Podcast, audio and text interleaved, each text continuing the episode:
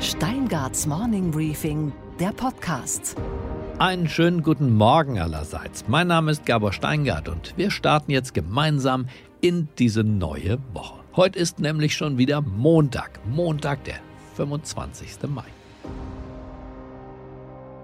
Im Weißen Haus hat man zwar auch kein Mittel gegen Corona parat, wie auch, aber dafür hat man etwas anderes. Einen Schuldigen nämlich. Und der heißt China.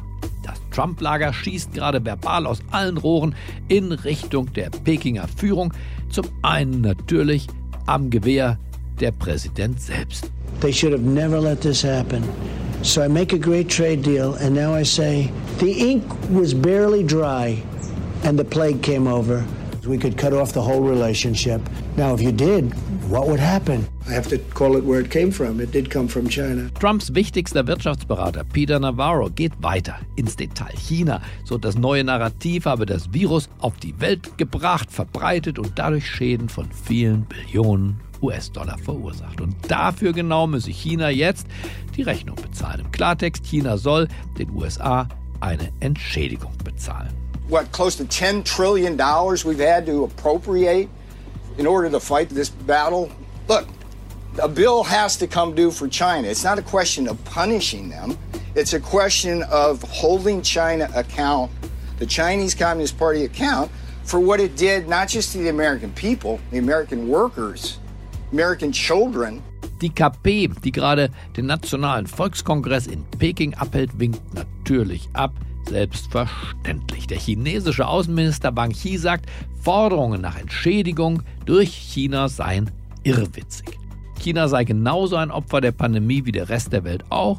Die USA würden mit ihrer Rhetorik nur einen neuen kalten Krieg heraufbeschwören. Fakt ist, dieser neue kalte Krieg ist längst schon eine Wirklichkeit. Was auf Seiten der Amerikaner als Handelskrieg begann, ist längst zur ökonomischen Abschottungsstrategie gereift. Und zwar zu einer Abschottungsstrategie, die in Washington genauso wie in Peking verfolgt wird. Keiner will in sensiblen Industrien, als da wären Pharma, Militär, aber eben auch Software und alle Dienstleistungen rund ums Internet vom jeweils anderen abhängen. Eine Globalisierung, die nun darin besteht, möglichst autark vom anderen zu sein, ist eigentlich keine Globalisierung mehr. Nur das will so deutlich noch keiner sagen. Unsere weiteren Themen heute. Nina Ruge, die Journalistin und das ist hier ganz wichtig, studierte Biologielehrerin, ehemals Studienrätin in Wolfsburg, hat zusammen mit dem Stammzellenforscher und Chirurgen Dr. Duscher ein Buch geschrieben. Ein Buch, dessen Titel überrascht und neugierig macht, Altern wird heilbar. Was es damit auf sich hat, gleich im Gespräch. Die wahren Ursachen des Alterns, das heißt also das, was in der Tiefe unserer Zelle passiert, das ist jetzt erst erforscht worden und das ist das primäre Altern und damit beschäftigen wir uns im Buch und das beginnt viel, viel früher. Unsere Börsenreporterin Sophie Schimanski an der New Yorker Wall Street analysiert die reichsten Menschen Amerikas und deren Wirken in der Corona-Krise. Außerdem sprechen wir über eine wirklich beachtliche Leistung im deutschen Fußballjournalismus, die durch die Pandemie jetzt plötzlich unterbrochen wurde. Und wir lernen, und zwar ganz ohne Neid, welcher amerikanische Podcast-Star einen richtig dicken Deal an Land gezogen hat. Hut ab.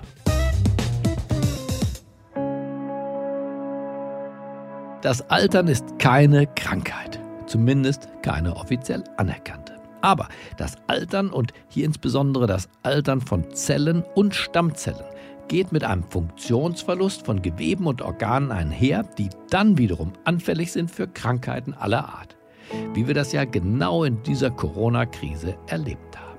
Warum sind ältere und vorbelastete Menschen besonders anfällig? Na ganz einfach, weil die altersbedingte Fähigkeit des Körpers zurückzuschlagen, sich im wörtlichsten aller Sinne seiner Haut zu wehren, bereits geschwächt ist. Aber wenn die Zellschwäche das Problem ist, wie stelle ich dann eigentlich eine Zellstärke her? Damit genau beschäftigt sich die Regenerationsmedizin. Die Journalistin und ehemalige Biologielehrerin Nina Ruge hat sich mit dem Stammzellenforscher und Chirurgen Dr. Dominik Duscher zusammengetan und die beiden haben ein wirklich faszinierendes Buch verfasst. Anfang Juni soll es erscheinen und es trägt den Titel Altern wird heilbar. Ich war am Wochenende einer der glücklichen Erstleser und habe unverzüglich nach der Lektüre bei Nina Ruge durchgeklingelt. Einen schönen guten Morgen, Nina Ruge. Guten Morgen, Gabor. Sag mal, Nina, ich hatte bislang gedacht, dass mit dem Alter und uns Menschen sei tatsächlich so wie mit dem Sommerreifen. Irgendwann ist man runtergefahren und das Ding ist platt. Aber nicht nur der Reifen, sondern eben auch wir. Aber du sagst, dem ist gar nicht so. Diese, diese Unausweichlichkeit, dieses apokalyptische Ende, das wir von Anfang an vor Augen haben, das ist so gar nicht gesetzt. Ah, naja, also wir, also mein Co-Autor und ich, sagen, dass wir länger gesund alt sein dürfen, aber nicht unbedingt unsterblich. Das ist im Grunde das, was die jüngste mikrobiologische und biochemische Forschung uns bereitet, ja, an Teppich, auf dem wir dann tatsächlich in ein gesundes Alter fliegen könnten, also beispielsweise eben gesund 90 oder 100 Jahre alt werden zu können. Wir bisher äh, betrachten ja vor allem das sekundäre Altern, also die sogenannten altersbedingten Krankheiten, die, ähm, das nennt sich Multimorbidität, dann eben auch leider gehäuft auftreten können, wie Schlaganfall, Herzinfarkt, Osteoporose, Demenz, Arthritis, Diabetes etc.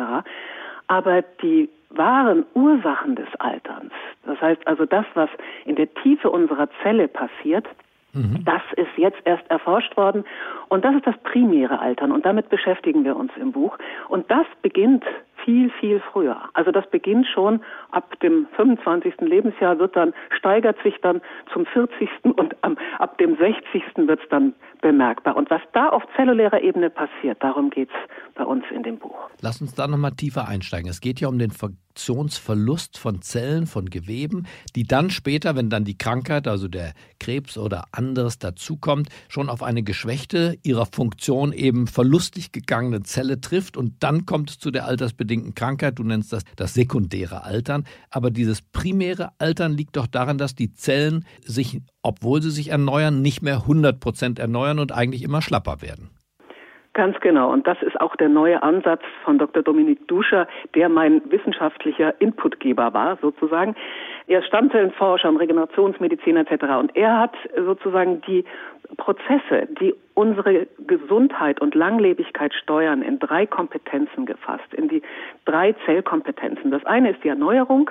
Dazu gehört eben alles, was mit der Zellteilung zu tun hat, eben auch vor allem mit Stammzellen aber leider auch mit den sogenannten Zombiezellen. Das sind untote Zellen, wirklich hochinteressant, auch noch nicht so lange in dieser Form erforscht, die sich dann später doch in großer Zahl in unserem Körper tummeln. Dann gehört dazu die Energieerzeugung. Das sind unsere Energiekraftwerke, also die Mitochondrien. Da weiß man heute eben ganz, ganz viel darüber, warum die schlapp machen. Und die beginnen leider auch schon relativ früh in unserem Leben schlapp zu machen. Dass dann äh, wirklich Ausfallerscheinungen auftreten, das passiert dann erst später. Ich sage nur noch ganz kurz, die dritte Zellkompetenz, das ist die der Entgiftung. Und da geht es eben um solche Dinge wie Zellmüll wird im Alter nicht mehr so gut heraustransportiert und dann kann es eben vor allem auch zu Demenzerkrankungen und so etwas kommen. Fangen wir am Beginn an. Der normalen Zelle, zu der Stammzelle kommen wir gleich. Die hat ja die Fähigkeit, die abgestorbene Zelle eben auch neu zu bilden. Aber die normale Zelle, die dann müde wird, das ist ja die Alterserscheinung, die wir, lerne ich bei euch, erst sehr, sehr viel später als Falte zum Beispiel äh, sehen oder als äh, Bindegewebsschwäche äh, feststellen. Aber schon sehr früh, nach 20, fängt diese Zelle an, eben an zu altern und erneuert sich nicht mehr so. Und diesen, diesen frühen Prozess, da könnte man eingreifen, lange bevor man krank wird. So verstehe ich die Regenerationsmedizin, dass sie ganz am Anfang des Alterungsprozesses ja. ansetzt, richtig? Genau so, aber das gilt nicht für unsere Körperzellen im Allgemeinen, denn 90 Prozent unserer Körperzellen werden binnen sieben Jahren komplett ersetzt. Ja. Aber von wem werden sie ersetzt? Sie werden von den Stammzellen ersetzt. Und es geht also vor allem um das Altern der Stammzellen, das uns alt und krank macht, wenn die nicht mehr in der Lage sind, in dem Maße, wie sie es üblicherweise tun, abgestorbene Zellen wieder zu ersetzen. Zum Beispiel blutbildende Stammzellen im Knochenmark produzieren, halte ich fest, mehrere Milliarden Zellen pro Tag, Stammzellen pro Tag. Das heißt, wenn die schwächeln, dann wird es zappenduster. Dann beispielsweise, was das Blut betrifft, kann es seine Immunabwehrfunktion nicht mehr so gut erfüllen. Und deshalb sind auch viele ältere Menschen eben für Krankheiten oder andere, auch Grippe, Corona vor allem, selbstverständlich, so wahnsinnig empfindlich, weil eben diese, diese äh, Immunabwehr nicht mehr so gut funktioniert, aufgrund des Nachlassens der blutbildenden Stammzellen. Und da gibt es doch heute schon Stammzellenkuren, um nicht zu sagen auch die Übertragung fremder Stammzellen, die dann angenommen werden oder auch nicht, um genau diesen Defekt, wenn man so will, diese Reparaturfähigkeit oder Unfähigkeit des Körpers zu heilen oder wiederherzustellen, richtig? Ja, wir stellen natürlich das ganze Spektrum dar, was es im Augenblick an Stammzellentherapien gibt. Und da gibt es viel Seriöses und da gibt es viel Unseriöses. Und das Unseriöse, das ist ein sogenannter Stammzellentourismus. Also man kann nach Panama, nach Uruguay oder auch in den USA fahren und dann für wahnsinnig viel Geld sich gegen Alzheimer Nabelschnurblut spritzen lassen oder sowas von M. Also das ist absolut unseriös. Was aber im Augenblick ganz massiv äh, erforscht wird und zum Teil auch außerhalb von Deutschland, weil wir haben ja so eine sehr, sehr strenge Gesetzgebung darf in Deutschland nicht gemacht werden, ist aus dem eigenen Fettgewebe beispielsweise Stammzellen zu entnehmen. Die sitzen an den Kapillarwänden, die zu zentrifugieren, da bestimmte Wachstumsfaktoren noch rauszuholen und dann in die Bereiche zu spritzen, in denen Funktionsverluste stattgefunden haben. Zum Beispiel bei Arthritis wird das sehr häufig gemacht. Und genau da rechtfertigt sich ja dann auch der Titel eures Buches Altern wird heilbar, denn darin besteht ja die Hoffnung, dass hier der Reparaturbetrieb, der etwas ins Erlahmen gekommene Reparaturbetrieb wieder auf bloß auf Null gestellt wird und praktisch die Zellenproduktion von den Stammzellen ordnungsgemäß wie bei einem jungen Menschen funktionieren könnte. Das ist das Ziel. Wollte gerne noch über Corona sprechen in dem Zusammenhang, denn Corona greift ja insbesondere, haben wir gelernt, in den Risikogruppen an, sprich Menschen wahrscheinlich mit einem ja schon gealterten Zell- und Stammzellenproviant. Und diese Risikogruppen wären, wenn das gelänge mit der neuen Art der Regenerationsmedizin, wären diese Risikogruppen praktisch der Risikogruppe doch in gewisser Weise entnommen wieder. Kann das sein? Das ja. Nur müssen wir ehrlicherweise sagen, das ist noch Zukunftsmusik. Also bis man tatsächlich ja. in der Lage ist, die Stammzellen so zu boosten, dass sie das Immunsystem nachhaltig bis ins hundertste Lebensjahr wirklich stärken, das wird noch ein bisschen dauern. Man kann aber durchaus durch Lebensstilfaktoren doch einiges tun. Also das ja. berühmte und berüchtigte Fasten beispielsweise, also Calorie Restriction, da gibt es ganz klare Erfolge, dass äh, das Sirtuin, das damit, also Sirtuin ist ein Faktor, der im gesamten Tierreich vorkommt, ganz, ganz wichtig, der legt im Zellkern die DNA so ein bisschen ruhig, sodass die Reparaturenzyme und die Reparatursysteme arbeiten können. Und da hat man festgestellt, dass die Stammzellen aktivierend sind. Also es gibt Sirtuin-Diäten, ja, wo man genau sagen kann, sehr speziell, welche Lebensmittel pushen das Sirtuin. Unter anderem ist es das Resveratrol. Das muss man aber dann so hoch dosieren, dass es oh. äh, ein bisschen schwierig wird. Das ist nämlich der Wirkstoff des Rotweins. Man müsste zwölf Flaschen trinken, um wirklich die Stammzellen zu aktivieren und was pro Tag, aber man arbeitet jetzt eben daran, äh, entweder. Aber in dem Buch steht, da steht nur mäßiger Genuss von Rotwein sei gesund. Ja, das ist richtig. Und deshalb muss man auch äh, das tatsächlich als Nahrungsergänzungsmittel in konzentrierter Form zu sich nehmen. Weil sonst hat man gesunde Stammzellen und leider ist das Gehirn dabei draufgegangen und die Leber.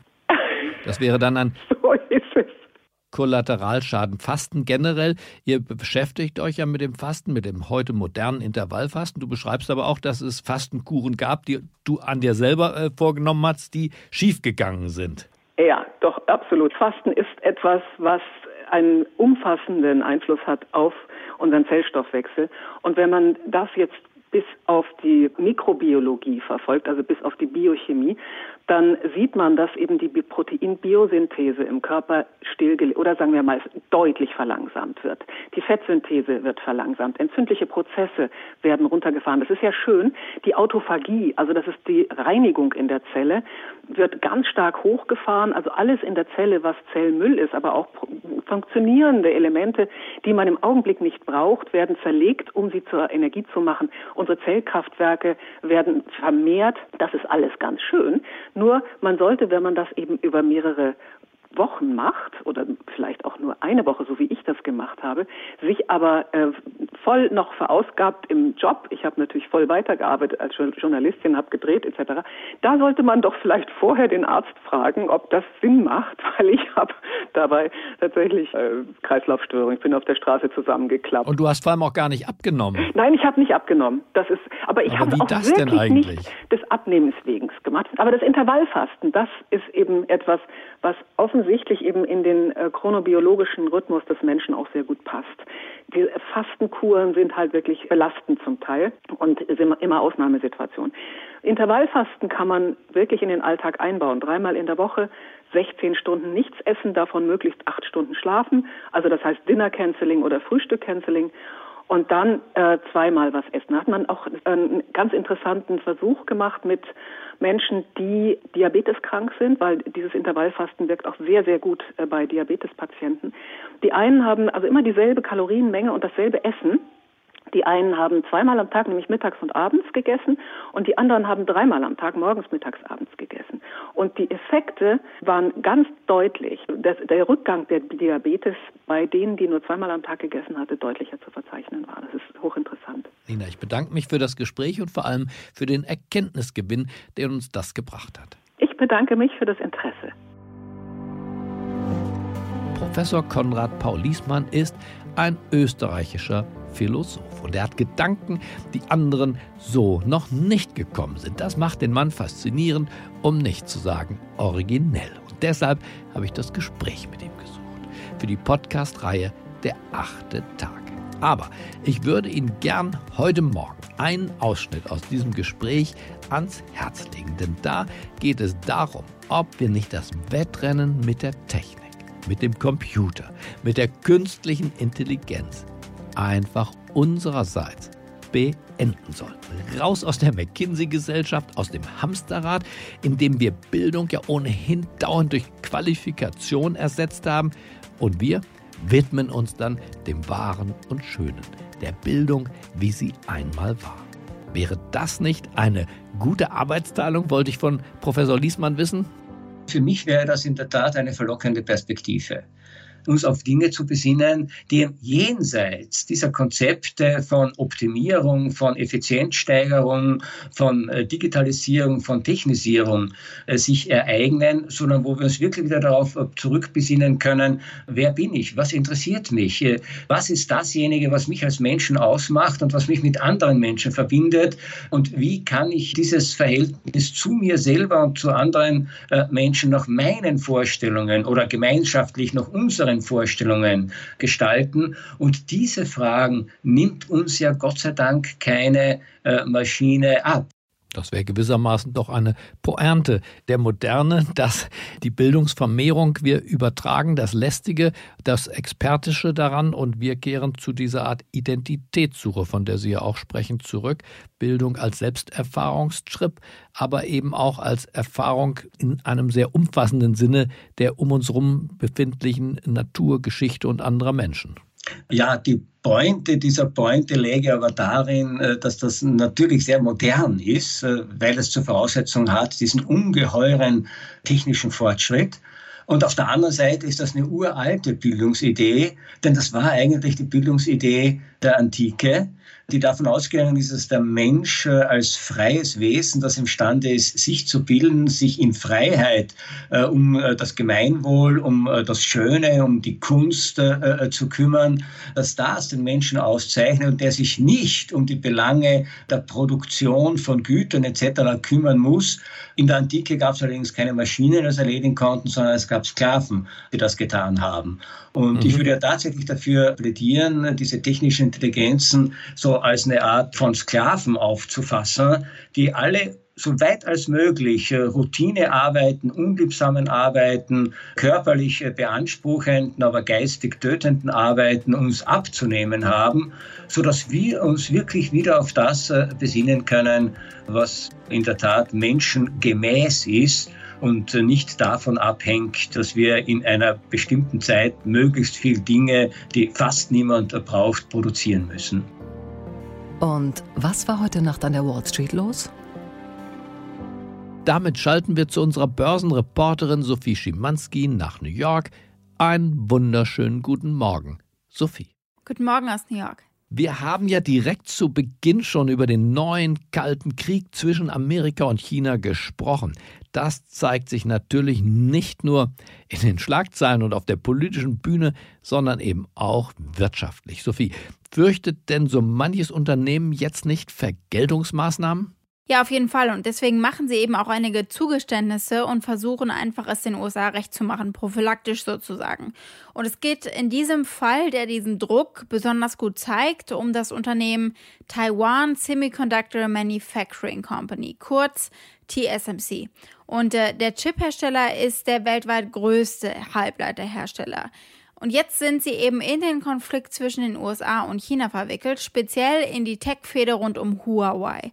TSMC hat am vergangenen Donnerstag gesagt, sie werden ein 12 Milliarden Dollar Werk in Arizona bauen. Das ist natürlich ein politischer Gewinn für den US-Präsidenten und äh, seitens TSMC auf jeden Fall ein Beschwichtigungsversuch. Aber es hat wohl niemanden im Weißen Haus genug beschwichtigt, denn einen Tag danach nur verkündete das US-Handelsministerium eine Regeländerung. Und die betrifft eben auch TSMC. Ab September dürfen globale Chiphersteller, die US-amerikanische Geräte oder Technologien verwenden, nicht mehr an Huawei verkaufen. Das sind aber effektiv die meisten globalen Spieler in dieser Industrie, einschließlich eben TSMC.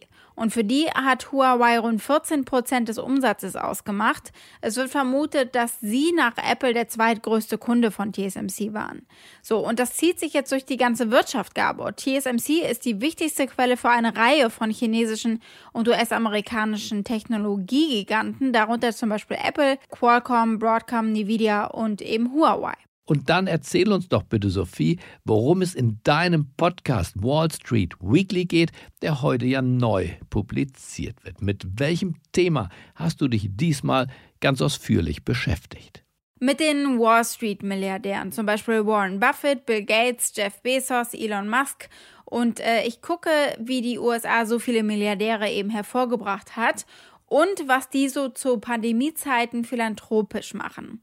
Das hat natürlich auch viel mit unserem Gerechtigkeitssinn zu tun, denn der ist in Krisenzeiten einfach ausgeprägter. Und mir ist nochmal aufgefallen anhand einiger Vorfälle in den sozialen Netzwerken, wie wenig Toleranz Menschen gerade jetzt natürlich verständlicherweise für die Superreichen haben, die ihren Reichtum eben zur Schau stellen und auf der anderen Seite versuchen zu sagen, ja, wir sitzen ja alle im selben Boot was die Menschen jetzt sehen wollen, ist, dass die Superreichen teilen. Und über diese reinen Zahlen hinaus habe ich das Ganze auch ja fast philosophisch äh, untersucht, denn es ist eine philosophische Frage, eine moralische Frage.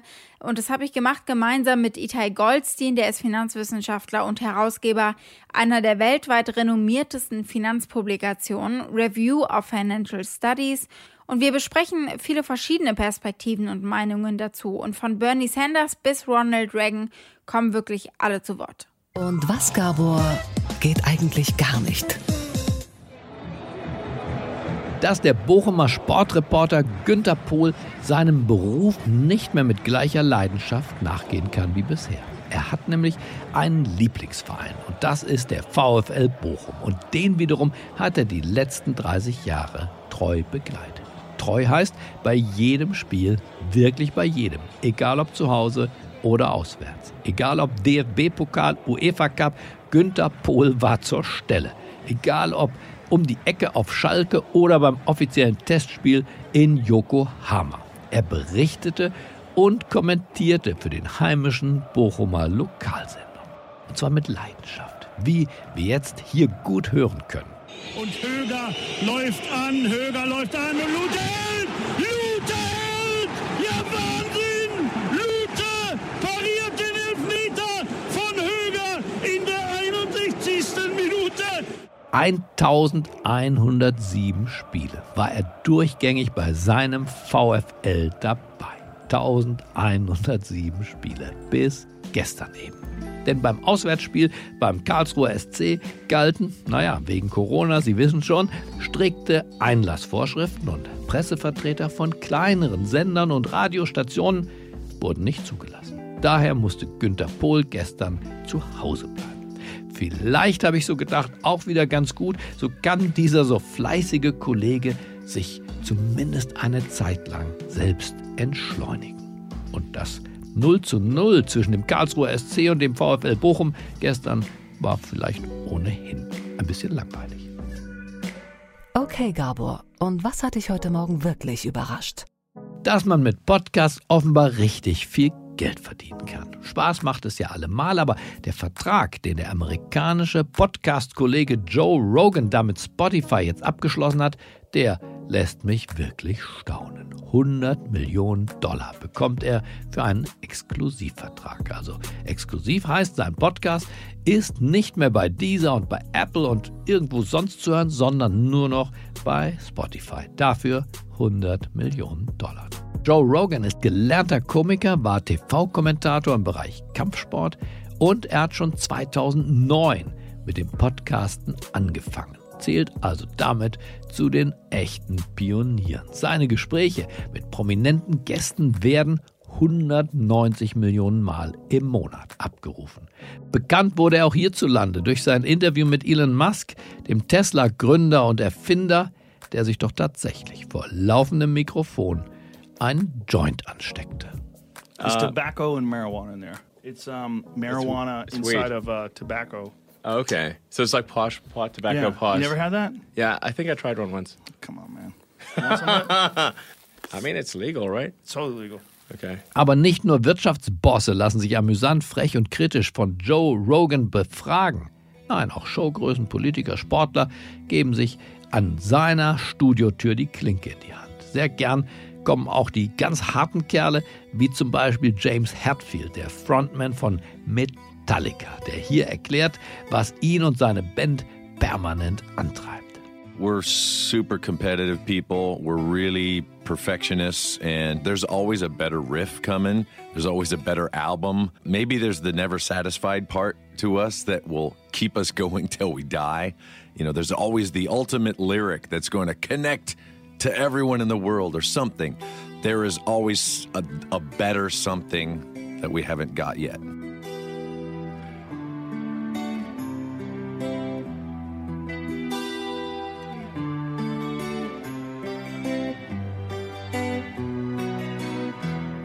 ...100 Millionen Dollar. Wir dürfen ruhig noch mal staunen. Die Börse im Übrigen fand diese Zahlung von Spotify angemessen, denn nach Bekanntwerden der Vertragsunterzeichnung stieg die Aktie des Streamingdienstes um 8%. Und darum geht es ja schließlich im Börsenkapitalismus. Oder wie es bei Metallica heißt, Nothing else matters.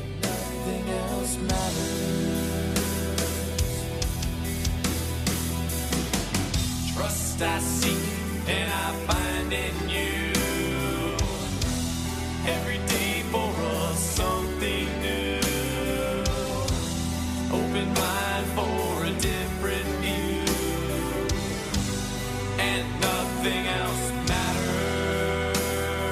Ich wünsche Ihnen einen gut gelaunten Start in diese neue Woche. Bleiben Sie mir gewogen. Es grüßt Sie auf das Herzlichste, Ihr Gabor Steingart.